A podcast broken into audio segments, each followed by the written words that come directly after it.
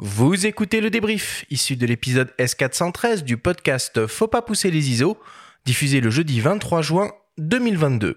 Cet épisode vous est présenté par Sigma, fabricant indépendant d'objectifs et d'appareils photo 100% fabriqués au Japon.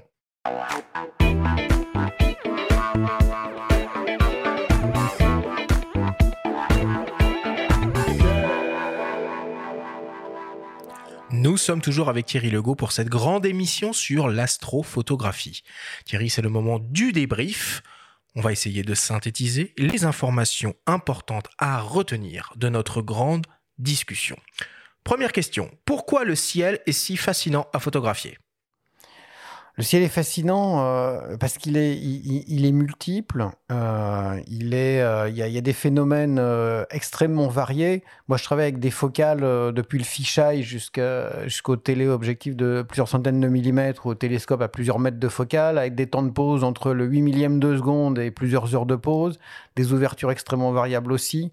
Euh, des phénomènes euh, qui, sont, qui sont extrêmement divers, très rapides comme les étoiles filantes ou les aurores boréales, ou, très longs comme le ciel profond. Donc c'est, euh, on, pourrait passer une vie entière à photographier le ciel, on n'aurait pas encore assez de temps.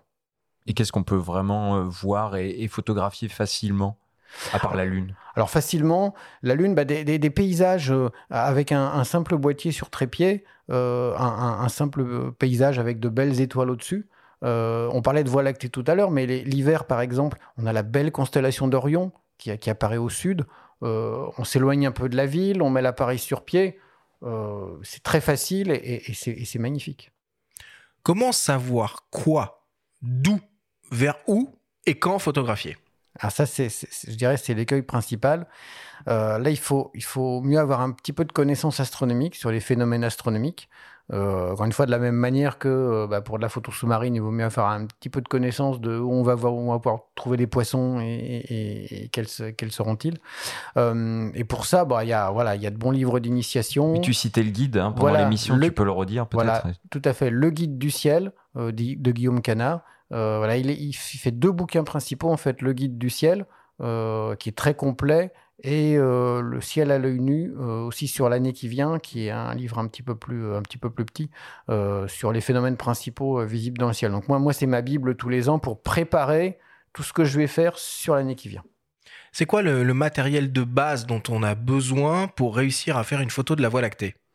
Ah, Pour réussir à faire une photo de la Voie lactée, on peut tenter une photo avec les smartphones récents et avec des, algorithmes de, de, stacking qu'on trouve maintenant de plus en plus. Euh, ça se tente, ça peut donner le stacking, c'est l'empilement. Hein, voilà, c'est l'empilement de photos, oui, tout à fait.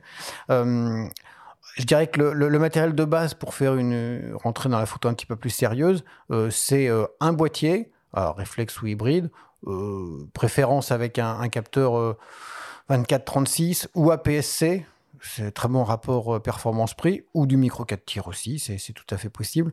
Un bon objectif, euh, assez ouvert, de bonne qualité optique, un trépied, euh, voilà, une télécommande ou un intervallomètre quelconque. et puis voilà, c'est parti, on fait des pauses de...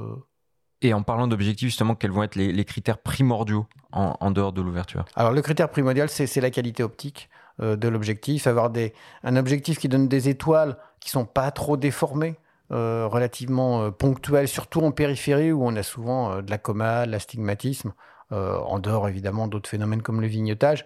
Donc là, je dirais que la qualité optique de l'objectif, c'est quelque chose qui préoccupe beaucoup les astronomes, plus que la qualité du boîtier lui-même. C'est quoi la règle des 500 La règle des 500, c'est diviser le nombre 500 par la focale de l'objectif, ce qui va donner approximativement le temps de pause maximal qu'on peut tolérer avant que les étoiles n'ait euh, bougé trop fortement bah, à cause de la rotation de la Terre. Donc 500 par exemple, euh, avec un, 24 mm de focale, on va tourner autour d'une vingtaine de secondes de pause. Maintenant, euh, si on pose 25 secondes, voilà, ça va pas, ça va pas transformer la, photo en quelque chose de, très mauvais. À quoi ça sert le défiltrage de boîtier le défiltrage de boîtier, défiltrage ou refiltrage de boîtier, ça sert à photographier les nébuleuses qui sont dans le ciel, qui sont euh, dans leur grande majorité de couleur rouge. Alors c'est un rouge profond, ce qu'on appelle la RH alpha, euh, qui malheureusement est très peu transmise par, euh, par les boîtiers en, version d'usine. Donc on les modifie pour, pour laisser passer un tout petit peu plus de, de rouge sur cette fameuse raie hydrogène alpha. Tu peux nous expliquer comment fonctionne une rotule équatoriale et peut-être la nuance entre rotule et monture? Alors, euh, la, différence entre rotule et monture, c'est principalement la, taille, en fait. La, rotule équatoriale, on va la poser sur un trépied photo. Euh, c'est quelque chose qu'on va pouvoir mettre euh, voilà, dans, une, presque dans une poche, enfin dans, un petit sac, et qu'on va pouvoir emporter un peu partout et qui supportera un, un, appareil avec un objectif grand angle. On ne mettra pas un télescope dessus. c'est quelque chose qu'on va aligner sur l'axe sur d'épaule de la Terre ce qui avec un petit peu d'apprentissage n'est pas très compliqué. Il n'y a pas besoin d'être bac plus 5 hein, pour, euh, pour faire un, alignement polaire, c'est rapide avec un petit peu d'habitude. La monture équatoriale, c'est simplement quelque chose de plus gros qui va supporter quelque chose de plus lourd, donc soit un gros téléobjectif, soit carrément une lunette ou un télescope. Euh, où, quand et comment réaliser des photos d'aurore boréale? Les aurores boréales, si on est en France métropolitaine, bah, on peut attendre euh, des décennies pour en voir. Donc si on veut vraiment les voir, il faut, il faut monter plus au nord. Hein. le, paramètre clé, c'est la latitude. Et donc là, typiquement, si on veut vraiment être, avoir de bonnes chances de voir des aurores, il faut aller dans le nord de la Scandinavie, donc le, nord de la, Finlande, de la Suède ou de la Norvège, ou l'Islande, ou le nord du Canada, mais c'est moins accessible. Les Américains vont beaucoup en Alaska aussi, mais c'est encore beaucoup plus loin. Donc pour nous, euh, clairement, on les vole vers, euh, vers euh, l'Islande, Tromsø. clairement, c'est privilégié pour nous. Il y a quelque chose qu'on n'a pas évoqué pendant l'émission, mais peut-être tu peux en dire un mot rapide. C'est un montage d'appareils photo sur un télescope. Comment ça fonctionne et quel est l'intérêt? Oui, alors pour les gens qui possèdent une lunette ou un télescope, sur une monture, comme on disait tout à l'heure, euh, motorisée, équatoriale motorisée, euh, tous les constructeurs de lunettes ou télescopes prévoient les bacs d'adaptation. Alors, ça s'achète en option, hein, c'est pas de base avec l'instrument, mais ça coûte pas très cher. Euh, une bac d'adaptation pour monter un boîtier un boîtier photo. Alors, le principe de base, c'est de monter le boîtier sans objectif, puisque c'est la lunette ou télescope qui sert d'objectif. Donc, il faut utiliser voilà, un boîtier réflexe ou hybride. On enlèvera l'objectif et on montera sur la lunette ou télescope euh, avec, avec la bague euh, ad hoc. Du coup, on a accès à des ultra longues focales. On a accès à des ultra longues focales qui pose quand même des contraintes en matière de suivi des étoiles, parce que plus on va monter en focale, plus, c'est difficile. plus la qualité du suivi va être exigeante. Donc plus l'alignement polaire, par exemple, devrait être précis.